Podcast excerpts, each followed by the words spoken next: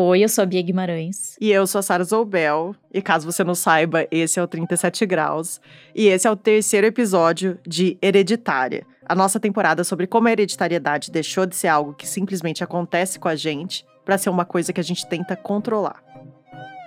E a gente começa essa história num lugar que a gente tinha muita curiosidade de visitar. Muita curiosidade. Muita curiosidade mesmo. Eu ainda tenho essa curiosidade, então, Bia, por favor, me conte. Porque eu fui com a nossa produtora Ana Pinho Hum, visitar um banco de sêmen. Procid, Banco de Sêmen. Aqui Fica lá em São Paulo, hum. do lado do Hospital 9 de Julho, então ali bem pertinho da Paulista, né? No, ali, coração da cidade, movimentado e tal. E lá a gente conheceu Na hora da simulação, você me disse, você quer fazer sêmen nacional ou sêmen importado? a Vera Ferrer-Brand, que é a fundadora desse banco de sêmen. Justamente eu sou veterinária de formação. Veterinária? eu nunca ia É, eu imaginar também não ia imaginar, mas quando você parar pra pensar, faz sentido, né? Porque ela falou que. Na área veterinária, existe muito essa parte de congelamento de sêmen de touro para criação animal, aperfeiçoamento de raça e tudo mais. Vender sêmen. Isso. Leilão de sêmen. Então ela já se interessava por esse assunto. E aí ela foi procurada por um médico. Isso lá por volta de 1988, 89. Que estava querendo criar o primeiro banco de sêmen do Brasil. Sêmen humano no Hospital Israelita Albert Einstein. Então ela comandou a fundação desse primeiro banco de sêmen do Brasil. Hum, no final dos anos 80. Só que era uma época em que, assim, pra que que servia? Tipo, eram os pacientes.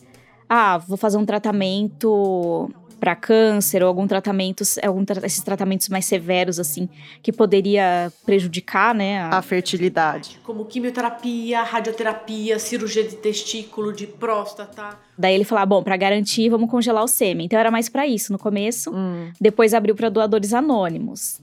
E em 2002 ela fundou finalmente o banco, né, que é o banco que ela, que ela comanda hoje, que é o Procid, que foi onde eu fui com a Ana. É, bom, esses são os botijões de nitrogênio. E foi uma tem- experiência bem interessante. Essa é a nossa salinha de coleta. Que é aquela salinha que você imagina na sua cabeça, uma salinha pequena com uma poltrona e uma TV. A gente pode abrir as gavetas? Pode. Amigas à procura de cowboys. Esta ninfetinha quer cavalgar, ela tá de chapéuzinho. É, não sei se tem muita coisa de filme, não. É que hoje em dia, né? É, Wi-Fi é pra isso, É, né? o Wi-Fi você pega e acessa o que você quiser no seu celular. E tem aqui na TV, É, tem os canais fácil, adultos. né? Ai, olha, tem um filme gay. Eu tô curiosa pra saber mais de como foi. Mas você falou, né? Fim dos anos 80, 88, 89, o primeiro banco de sêmen do Brasil, né? Depois um banco de sêmen privado que ela criou em 2002. Então, assim, é bem isso, né? Na verdade, se você for pensar, é muito recente É. como a tecnologia permitiu que a gente faça escolhas sobre a nossa hereditariedade Sim. de um jeito que nunca foi possível na história da humanidade, né? É. A gente hoje tem essa coisa meio normal, né, de ver ah, é reprodução assistida, fertilização in vitro, é congelar sêmen, congelar óvulo, mas tudo isso só ficou viável algumas décadas atrás, né? E algumas coisas mais recentes aí. Quando que é. a- Que sempre tem aquele papo, ah, não sei o que, o primeiro bebê de proveta. Quando que foi? Louise Joy Brown. A beautiful, normal girl. O primeiro bebê de proveta foi 1978, na Inglaterra. Ah. Ela chama Louise Brown. Desde que a notícia foi divulgada, Que apareceu em várias matérias. Deve aparecer até hoje, né? Sim, When I was sim. born, I had 100 tests done on me, including my fingerprints. É, e ela tem 44 para 45 anos hoje, né? Tá. E no Brasil, a primeira bebê de proveta também foi uma mulher e foi em 84. Nasce em uma maternidade de São José dos Pinhais, Ana Paula Caldeira, o primeiro bebê de proveta da América Latina. Então ela tem 39 anos hoje. Então daria pra você ser um bebê de proveta no Brasil. Daria, daria pra gente ser bebê de proveta, porque eu sou de 87. Então já existia tecnologia de, né, de fertilização in vitro, mas ainda era muito, né, primórdios, assim, tudo era mato ainda na, na fertilização in vitro. Então, realmente ela mais é, pegou, começou a pegar fogo, começou a ter realmente acesso para as pessoas e clínicas, e o número de humanos nascidos, né, na proveta ou de, através. Hoje a gente não fala mais bebê de proveta, mas fala ah, humanos nascidos através de fertilização in vitro. É, começou a crescer muito a partir dos anos 90, a partir dos anos 2000. Sim.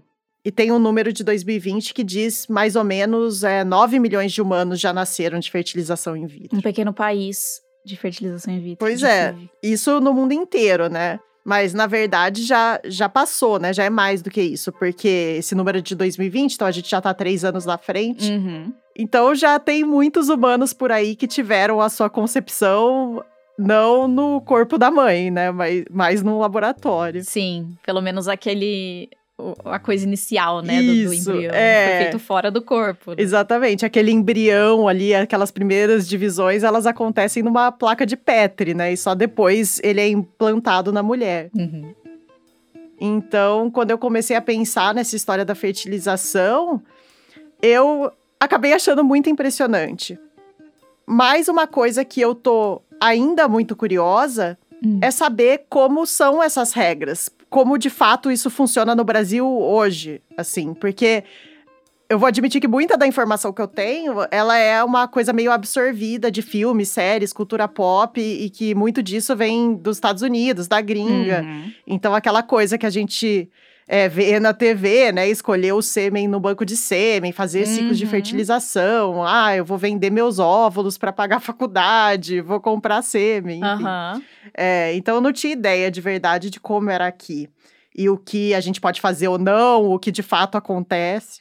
Vou te confessar que eu não fazia ideia também, acho que da maioria das coisas, não sabia quase nada. E acabou que lá no dia que, que eu tava em São Paulo com a Ana e a gente foi no banco de sêmen, acabei aprendendo muita coisa lá, mas também outras coisas pesquisando. Só que lá no banco, a gente tava conversando com a Vera, né, que é a diretora. Uhum. E a Vera tava contando quem procura esse serviço, né? Que eu acho que tudo começa um pouco aí, né? Quem que vai precisar desses procedimentos, quem procura um serviço desse. E quem é? Hoje em dia, eu te digo que ainda 50%, 60% é um casal heterossexual. Além daqueles casos de do cara congelar o sêmen quando jovem para usar depois, ou antes dele passar por um tratamento, né, severo, como eu falei antes. Uhum. Também pode ter é, casais hétero que por algum motivo não dá para usar o sêmen do cara, seja também por um problema de fertilidade, ou porque Uhum. tem alguma doença que, né, que não, não queira passar para frente. Os outros 50% são mulheres solteiras e muitos casais homoafetivos. Podemos dizer que eu acho que 40% casais homoafetivos, mais 10% de mulheres solteiras utilizando o sêmen de doador. Tem muito casal de mulheres, ela falou que, né, que tem rolado muito casais de mulheres que querem ter filho biológico. Uhum. É, e querem comprar sêmen para fazer a reprodução assistida, né? Daí, nesse caso, geralmente é o óvulo de uma delas, fertiliza com o sêmen Do do, doador. doador, e ela mesma gesta. Uhum. Mas como que você imagina que é o processo de escolher sêmen, de escolher um doador de sêmen? Porque, né, você falava falando das referências dos filmes e tal. E eu queria saber como que você acha. Tipo, se você estivesse em busca de um doador, e aí você vai atrás de um serviço, né, de um banco de sêmen. Como que você acha que é?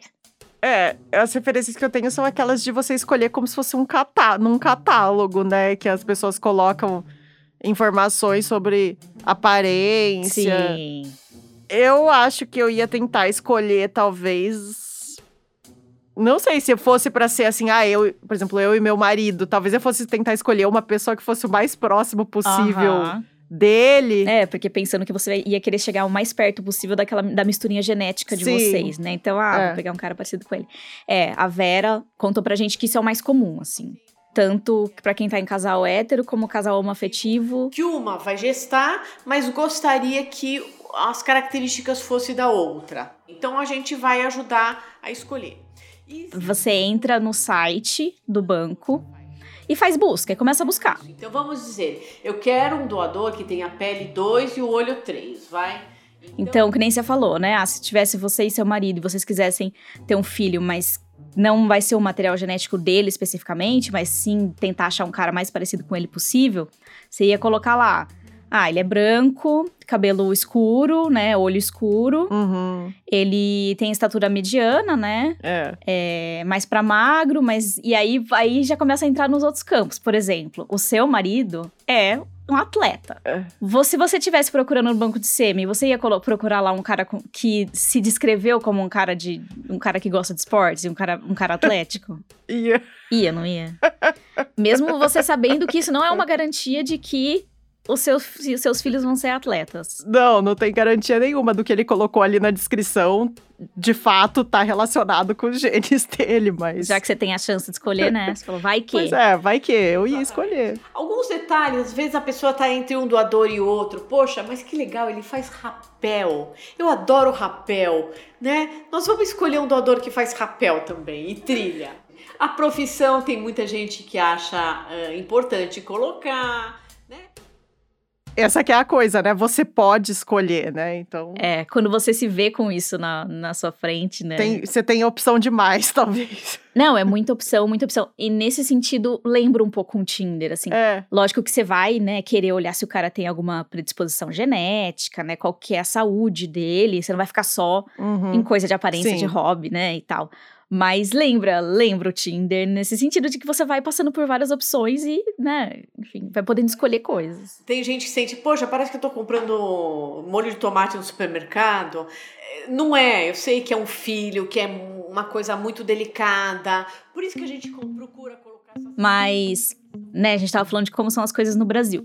E aí aqui no Brasil, né, uma coisa que a gente vê muito nos filmes, assim, ah, os caras, ah, vou, né, ser um doador de sêmen, tipo, vou ganhar dinheiro, vou doar óvulo, vou ganhar dinheiro. Aqui no Brasil não tem isso, você não pode ser remunerado por isso. Hum. E uma diferença muito importante, que eu acho que até dos filmes também às vezes enganam a gente, é que aqui no Brasil é tudo anônimo. Hum. É os doadores brasileiros. Só que é possível comprar sêmen importado aqui no Brasil. Você pode, por exemplo, buscar um banco de sêmen daqui que importa, por exemplo, de um banco da Europa, de um banco dos Estados Unidos. Hum. E aí você pensa, né? Ai, meu Deus, a pessoa está procurando um banco gringo porque ela quer ter um filho com Hum. gringo. Uma coisa meio síndrome de vira-lata, assim. Uma coisa, tipo, quero uns genes europeus aqui Isso, né? O ah, meio eugênico. E, sei lá, Hum. talvez tenha gente que pense assim, mas é, existem outros motivos pelos quais alguém buscaria um banco gringo, como, por exemplo, o fato de, nesses bancos, ano- é, o anonimato não ser supermaster igual é aqui. Hum. Então, você poderia ver uma foto do cara criança, você poderia ouvir uma vo a voz do cara, alguns têm, tipo, uma entrevistinha. E a paciente tem acesso a todas essas informações. Deixa eu ver se tem as fotos do bebê. Ele bebê e ele não bebê, tão bebê, vendo? Por exemplo, eu tenho um casal de amigas minhas que elas queriam muito que a criança se parecesse com elas, né? Uhum. E aí ela falou: Ah, eu quero procurar um, um doador de sêmen que, quando criança, parecesse muito com a minha esposa. Hum, entendi. Então, esse acaba sendo um atrativo pra muita gente. Uhum. Tá, e doação de óvulo? Doação de óvulo. E aí é até uma coisa interessante, né? Que, de novo, é, não é igual na gringa que você pode vender óvulos. Hum. você só pode doar. Tipo, você já tá fazendo tratamento de fertilização numa, fertilização numa clínica, e aí muitas vezes a própria clínica propõe isso pra você, ó. Existe uma coisa que chama doação compartilhada, que é, né, a gente coleta seus óvulos, uma parte vai ficar pro seu tratamento e uma parte você pode doar.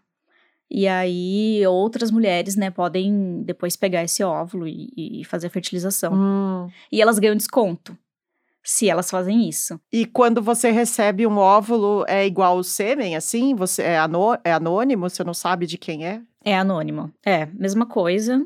Mas, na verdade, tem uma exceção para esse negócio do anonimato, Hum. porque em 2021, desde 2021, existe uma permissão que você pode doar ou receber óvulo ou sêmen, né, ou esperma, de algum parente que seja até quarto grau.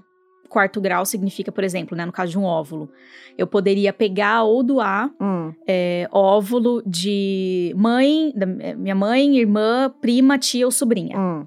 Ou pegar um, um esperma também de um parente. E tudo isso desde que não tenha nada de consanguinidade, né? Porque você pensa, nossa, né? O que, que é isso? Você tá fazendo um. Você não vai fecundar o seu óvulo com o esperma do seu irmão. Exato, é. Não, é, é todas essas normas, elas acontecem de um jeito que garante que nunca vai ter vai essa ficar na família, mas nem tanto. Isso, sempre, né? Um de fora e um de dentro, É, né? Tá, tá. É, pensando ali no, no casal. E uma última categoria, né, Uhum. que eu achei muito curiosa também, e que eu não sabia, é que você pode doar ou adotar o embrião. Ah, é? É. Então, por exemplo, se teve um casal que passou por, por todo o processo de reprodução assistida e sobrou embrião, né, deles, você pode adotar um embrião para você gestar, né? Nesse caso, a genética não é nem sua e Uhum. nem do seu parceiro, já é desse casal, mas essa é uma, é uma possibilidade também. Nossa, eu nunca tinha ouvido falar desse. E uma coisa que eu fiquei pensando, lá atrás você estava falando de quem é o público-alvo, né, da reprodução assistida, da, da fertilização in vitro, etc. E como essas tecnologias podem ajudar vários grupos de pessoas. Então você falou, ah, pessoas que têm uma condição genética, pessoas que têm problemas de fertilidade, casais homoafetivos, mãe solo, etc. Uhum. Mas, se você parar para pensar, ainda vai ser uma, uma minoria das pessoas que vai ter acesso a isso, né? Porque, no geral, você tem que passar por esse processo numa clínica particular Uhum. e você paga por rodada, né? De estimulação ovariana, de fertilização in vitro. É, é caro, né? Acho que chega a ser. 25 mil reais por vez, se você tá fazendo uma fertilização in vitro, Aqui, de novo, é a nossa produtora Ana Pim. e você vai. Você deve fazer umas tentativas assim, de tipo duas a dez vezes. Até vingar. É uma parcela muito pequena da população que pode.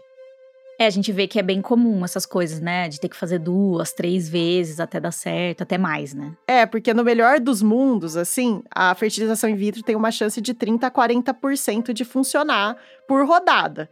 E isso é o máximo, assim, que ela chega. É muito diferente do sexo, da chance de engravidar. Então, eu fui até procurar essa informação porque eu também fiquei curiosa, mas é, é parecido com a chance de engravidar se você tiver uma relação sexual bem ali no período mais fértil do seu ciclo, né? Hum. E essas chances que eu tô falando da fertilização in vitro é com óvulo próprio, né, da mesma idade da mãe, assim. E essa maior chance de todas é para mulheres com menos de 30 anos, né? Se você vai para óvulos de mulheres no fim dos 30, por exemplo, a chance já cai para 20 e poucos por cento. E aí, acima dos 40, começa a cair bem, assim, é, dependendo, às vezes menos de 10, menos de 5%, conforme a cada ano a chance vai caindo de uma maneira mais acentuada, às vezes chega a menos de 1%.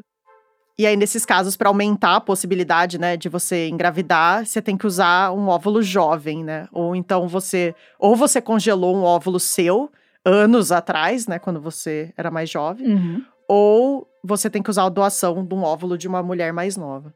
Assim como, né, o método convencional vai ficando cada vez mais difícil. Só que a diferença é que isso, quando você tá com a ajuda de uma clínica, isso implica também que vai ficando cada vez mais caro, né? Porque você, é mais provável que você precise de mais rodadas. Rodadas, né, isso. Tentativa. Isso, e, e num primeiro momento, quando a gente começou a pesquisar essa história, né, a gente começou a perceber que as pessoas deveriam estar buscando outras opções, né? Porque, porque é isso, tem uma barreira grande de acesso mesmo, né? Então, a gente pediu para Ana investigar um outro universo. O universo da inseminação caseira. E a inseminação caseira é basicamente a inseminação artificial, só que feita em casa com uma seringa. O processo, né? E esse método é, de certa forma, um pouco controverso, e a gente vai falar de alguns dos possíveis problemas dele mais pra frente. Mas, de um jeito ou de outro, ele acabou se tornando um jeito quase que gratuito de tentar uma gravidez, né? Sem precisar gastar com banco de sêmen, com Hum. clínica de fertilidade. Só- mas só antes de entrar nesse assunto de vez, Hum. talvez valha um aviso rápido de que esse processo ele não é indicado pela comunidade médica, ele não é Sim. controlado pela comunidade médica, porque, né, e, pelo- e pelos órgãos oficiais, porque ele acontece Sim. fora das clínicas, né? O nome de estudo acontece de maneira caseira. E então ele não é regulamentado, ele tem seus riscos, Uhum. é, e, mas está acontecendo, assim. Isso é um fenômeno que está acontecendo, existem os voluntários, Uhum. existem a- as mulheres tentando engravidar, e isso é fato, e a gente não poderia deixar de, de trazer isso aqui, né, nesse episódio, né? Exatamente. Mas uma coisa que a Ana descobriu logo de cara é que não é só por conta dos gastos que uma parte das pessoas acaba optando pela inseminação caseira. Por que seria? Porque o que tem acontecido bastante nos últimos anos, né, e você até falou disso com a situação das clínicas, são casais de mulheres que estão tentando ter um filho. Uhum. Mas muitas vezes essas mulheres não se sentem acolhidas é, no ambiente da clínica. Uhum. Porque você pode imaginar que muitas vezes elas podem sofrer preconceito, podem sofrer lesbofobia. Uhum. Tem médicos que não querem atender casais homoafetivos, enfim. Então, algumas delas, né, resolvem achar um doador voluntário ali por conta própria. E com isso, é, começaram a surgir comunidades nas redes sociais voltadas para esse assunto. Uma das pessoas com quem eu falei, que é a antropóloga. Meu nome é Flora Vilas Carvalho. Eu sou formada em antropologia e em arqueologia pela UFMG. Ela estuda, do ponto de vista antropológico, essas comunidades de inseminação caseira nas redes sociais. Essa técnica na qual você, né, tentantes e doadores se encontram em algum lugar, geralmente na casa das tentantes, do próprio doador, ou em um, né, um terceiro lugar, um hotel, por exemplo. Você tem que encontrá-lo, porque o, o sêmen dura muito pouco tempo. Uhum. Ali, ele tá, tá maduro, entre aspas, muito pouco tempo. E aí o doador ejacula num potinho descartável de farmácia. Você pega esse esse sêmen com uma seringa e posiciona essa seringa, então, né, no canal vaginal e insemina, portanto, é, essa tentante. E aí existem comunidades do Facebook que são é, moderadas ou por mulheres que foram tentantes, engravidaram, ou por mulheres tentantes, ou um pouco de doador e um pouco de tentante. É, e algumas comunidades que são só doadores. Essa relação entre os tentantes e os doadores. Como que esse match acontece? Quais são os filtros que as pessoas usam? Como elas vão interagindo ao longo desse processo? São publicações de oferta e procura. Então, as tentantes vão lá, publicam, por exemplo, ah, estou procurando doador em tal região. Muitas vezes descrevem algumas das características que elas estão procurando, características físicas, né? Ou, por exemplo, especificam que os doadores devem estar com os exames em dia, né? E aí os doadores respondem a essas publicações, portanto, falando: eu posso, eu sou, por exemplo, um cara branco de 1,70m e estou nesse lugar, estou disponível. E por outro lado, tem também as publicações de oferta, né, que são, portanto, quando os doadores fazem uma publicação falando: "Ah, eu estou em tal lugar, sou negro, de olhos azuis, tenho um QI de 120", né, descrevem ali o que eles consideram que é relevante também.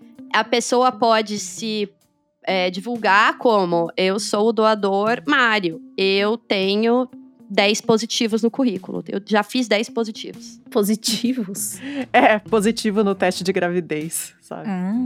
Em geral, quanto mais positivos um doador tem, mais credibilidade ele vai ter ali também. Você fala assim, pô, já fez 10? Eu posso ser o 11. Então, as tentantes querem os doadores que têm muitos positivos, porque, em geral, tende -se acreditar que isso significa que vai dar certo o processo, especialmente de primeira, né? E aí, né, nessas publicações é o contrário. As tentantes é, respondem falando, ah, eu tenho interesse e tudo mais. Essa prática, ela não é proibida no Brasil, porque ela não é ilegal. Uhum. Essa é uma prática que acontece em paralelo. É nessas conversas também que geralmente são acordados os próprios limites da relação, né? Então, é ali que se estabelece, por exemplo, que a tentante vai comunicar o positivo e nunca mais aparecer. Ou então que eles vão ter contato depois, até um ano, vai mandar foto. Uhum. E também é ali que se planeja o encontro, né? Onde vai ser, como vai ser, quem leva a seringa. E aí, o máximo de dinheiro que se gasta é uns 150 reais dos testes de fertilidade, da seringa, do coletor e a ajuda de custo do transporte do doador, se ele Tá. vier de algum outro lugar. então, você retira, do caso da inseminação caseira, os custos da clínica, mas também retira o anonimato do doador. Tá. E dentro desse universo você encontra gente que escolhe fazer inseminação caseira, mas não quer os riscos que vêm com arranjar um sêmen de um desconhecido na internet. Uhum. Então, aí entra na questão da, da família que eu conheci, né? E chegamos aos 11 meses dos gêmeos! A Ana começou a fuçar o TikTok e conheceu um casal é, justamente assim. A Isabela e a Dani, do canal Somos Mães de Dois. Oi, eu sou a Mamãe B e essa aqui é a Malu. Eu sou a Mamãe Dani e esse aqui é o Henrique. Com a rotina pesada. É, meu nome é Isabela, eu tenho 29 anos, sou casada com a Dani, que tem 38. E elas estavam pensando já há uns anos se faziam qual método poderiam fazer, se seria clínica, se A seria gente tem a adoção, a gente tem a clínica de inseminação e fertilização ou a inseminação caseira. Na inseminação caseira, a gente teria que realmente confiar muito no nosso doador. E achar uma pessoa de extrema confiança hoje em dia é difícil. elas falaram alguém X da internet jamais. E se fosse o irmão? Porque a única pessoa que a gente realmente confiaria para fazer isso era o irmão dela. Porque aí o doador de confiança. E ainda a genética tá, tá semelhante ali. No caso, o plano era a Isabela tentar engravidar usando o sêmen do cunhado. É, o sêmen do irmão da Dani, que é a esposa dela. E aí, logo de cara, ele, ele estranhou quando a gente falou com ele, falou, William, a gente achou que chegou o momento da gente aumentar a nossa família, e a gente tem esses caminhos, e entre eles é a inseminação caseira, onde você poderia doar o seu material pra gente. Ele, nossa, gente, eu nunca ouvi falar sobre isso, vou conversar com a minha namorada, ver o que, que ela pensa, e dou uma resposta para vocês. E aí, é, ele conversou com a namorada, eu falei, acho que não vai rolar, porque a namorada ainda não tem, ela ainda não tem filho, o, o meu cunhado tem um filho, ela ainda não tem filho com ele, acho que ela não vai topar. Só que foi o contrário, ela, gente, que máximo, vamos fazer sim, ó, eu fico arrepiada só de falar dessa história. Que máximo, eu amei essa ideia, vamos, vamos, vamos. E ela começou também a estudar sobre a inseminação caseira, E aí criaram esse timezinho assim. e aí no final, o processo, elas tiveram que fazer três vezes, né? Até engravidar. E no primeiro mês de tentativa, a gente fez o no dia da minha ovulação. Só no dia da minha ovulação. É, o nosso doador veio aqui para casa, a gente, ele foi para um outro cômodo, passou no pro coletor de urina, pra namorada dele, a namorada dele passou para minha esposa, minha esposa puxou, puxou na seringa e passou para mim. Foi isso que aconteceu. No segundo mês, a gente falou assim: vamos buscar o material. Aí ele colocou dentro de uma camisinha, a minha, minha esposa pegou, trouxe para casa, colocou em mim. Não deu certo. Morre. Tem que ser uma coisa muito rápida. Aí no terceiro mês de tentativa, a gente fez. O meu, meu pico ovulatório foi no dia 17. Então a gente fez no dia 15, pulou o dia 16 e fez no dia 17. E aí a gente fez na casa dele, ele botou no material no coletor de urina. Aí a mesma coisa, tava no quarto, minha esposa passou pra seringa e colocou em mim. E aí deu certo. E aí a terceira que ela engravidou é dos gêmeos. E a gente tem dois filhos que são gêmeos, o Henrique e a Maria Luísa, que foram frutos de uma inseminação caseira, onde o doador foi o irmão da minha esposa e eu fui a mamãe gestante.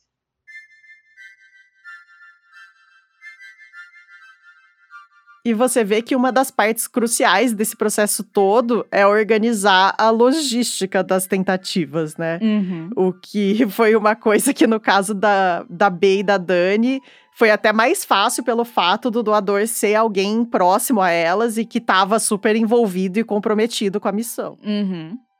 E mesmo depois que a gravidez dá certo, né, que as tentantes têm o positivo e tudo mais, na verdade o processo ainda não acabou. Porque a Ana me contou que uma outra parte bastante complicada é lidar com a papelada do registro da criança. Porque, claro, a mãe que engravidou, que gestou, é automaticamente considerada como mãe nos registros. Mas a outra mãe, muitas vezes, precisa provar várias coisas ali para conseguir ter esse mesmo reconhecimento oficial. No caso específico da dupla maternidade, você tem que entrar com recurso. Tá. Você tem que entrar com um processo, tem que abrir um processo. É, o nosso processo, a gente entrou no terceiro mês de gestação, com 12 semanas, a gente entrou com um processo. E comprovar que as duas partes estavam juntas durante toda a gestação, que essa outra parte é, é uma- é um núcleo familiar, então você precisa apresentar documento de união estável ou casamento civil. O doador não é mencionado no processo, não interessa quem é.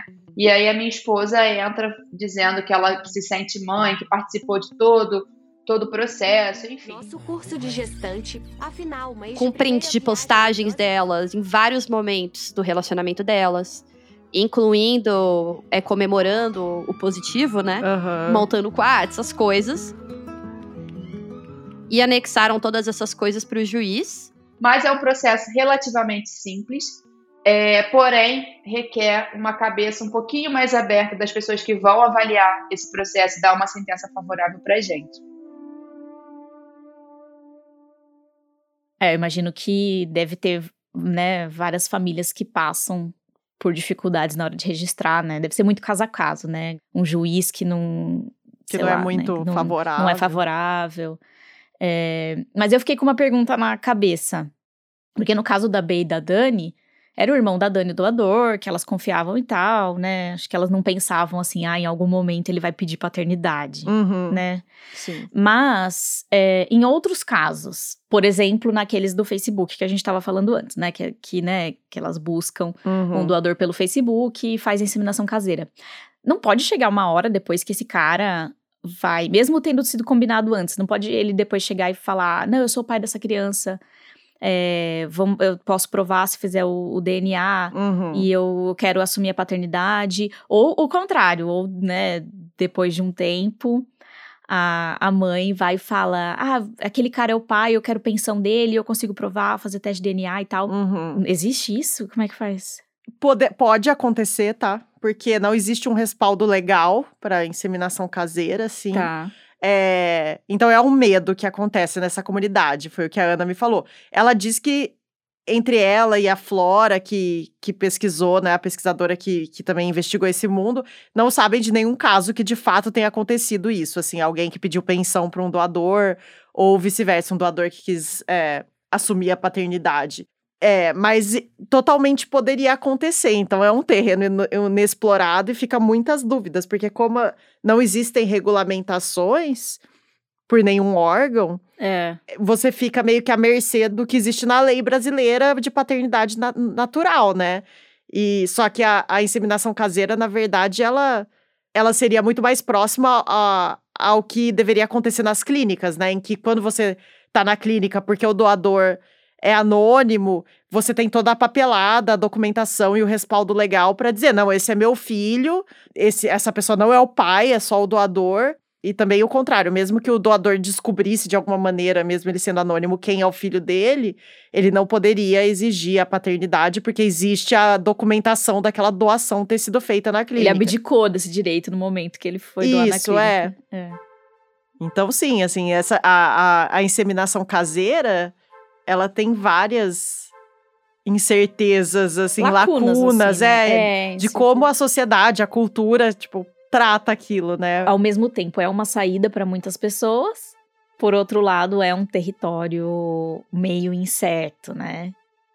Então, acho que nesses casos, clí- as clínicas, a reprodução assistida, a FIV, né, a fertilização in vitro, acaba sendo um caminho de menos incertezas. É, eu acho que no sentido legal e social, né, talvez sim. Hum.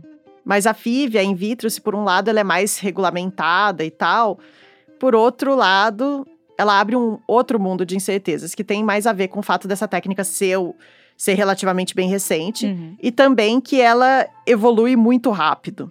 Às vezes mais rápido do que dá para testar. Mas o que exatamente deve, poderia preocupar nesse ponto? Então, na verdade, a preocupação é que você tem é, essas técnicas que são manipulações dos gametas, né? Dos óvulos, dos espermatozoides e também dos embriões. Então, a gente está, por exemplo, fazendo uma estimulação hormonal, é, daí retirando óvulos do corpo, congelando gametas, descongelando, colocando em locais de cultura artificial, né? Que sim, tentam reproduzir as condições mais próximas, né? De um corpo humano, mas são artificiais. É, a gente está fazendo uma fecundação numa placa de Petri, daí, né, só depois, às vezes fazendo testes com os embriões, por exemplo, testes genéticos, etc. E daí só então colocando de volta, né, é, na pessoa.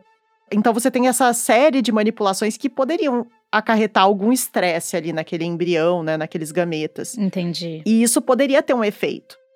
Mas você tinha falado lá atrás Hum. que milhões de pessoas já nasceram de fertilização in vitro, certo? Aham. E não, e não tá tudo bem com essas pessoas? Então, não, provavelmente tá tudo bem, né? A gente com certeza espera que tá, e não é a intenção aqui causar nenhum pânico. É, eu acho que a FIV é uma técnica que ajuda muita gente, né? O objetivo desse episódio não é um esquadrão anti-FIV, deixando. Acho que é essa o disclaimer. De jeito nenhum. É, mas tem uma coisa que me encafifou. Que é, você pensa, sim, existem milhões de bebês humanos que já nasceram de fertilização in vitro. A maioria é mais jovem que eu, que tenho 35 anos e nasci em 87. Hum. E a maioria também é mais jovem que você, que nasceu em 92 Uhum. E tem 30 anos. Sim. Então, o que eu fiquei pensando é que se todo mundo que foi fruto dessa técnica é tão jovem, né? A pessoa mais velha tem 45 anos.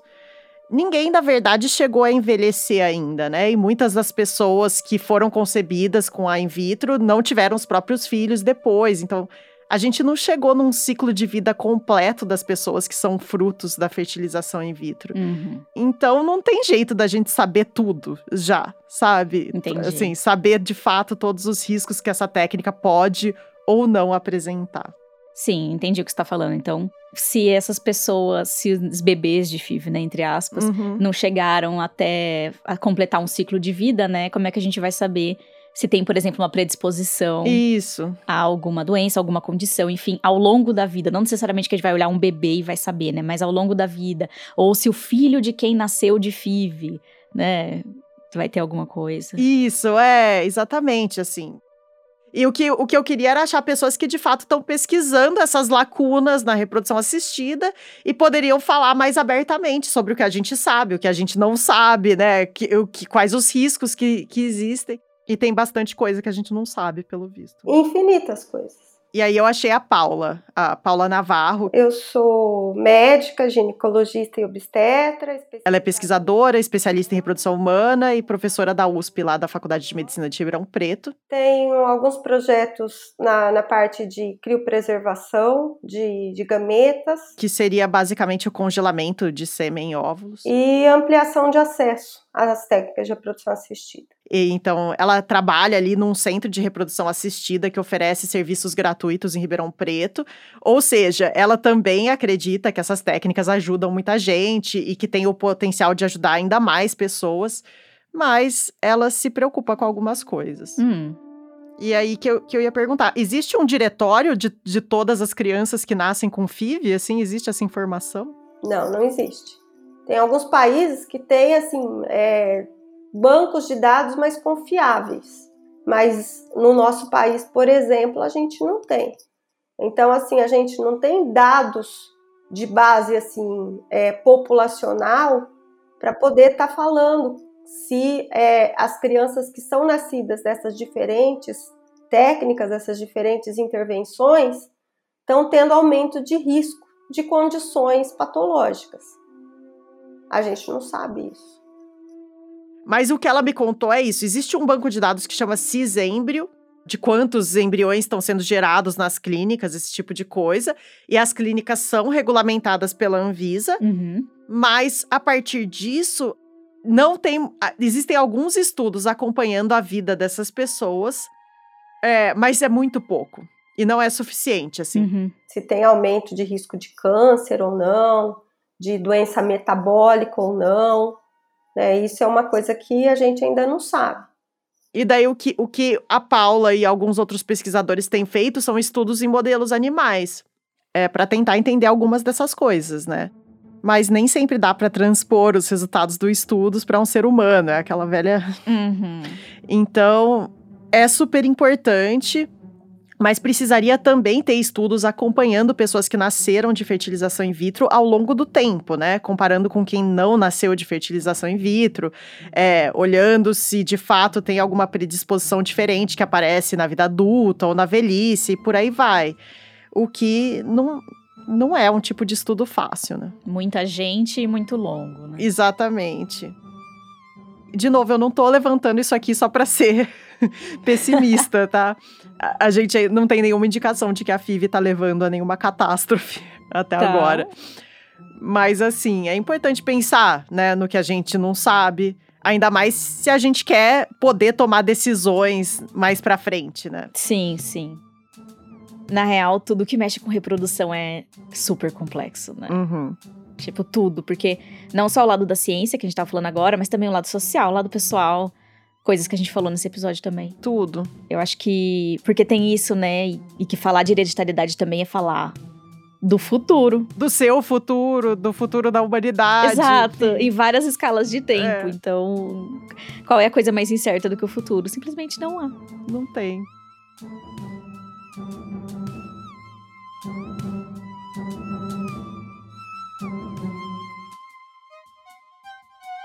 E no próximo episódio, a gente mergulha em mais uma dessas incertezas sobre o futuro da hereditariedade e o futuro da humanidade.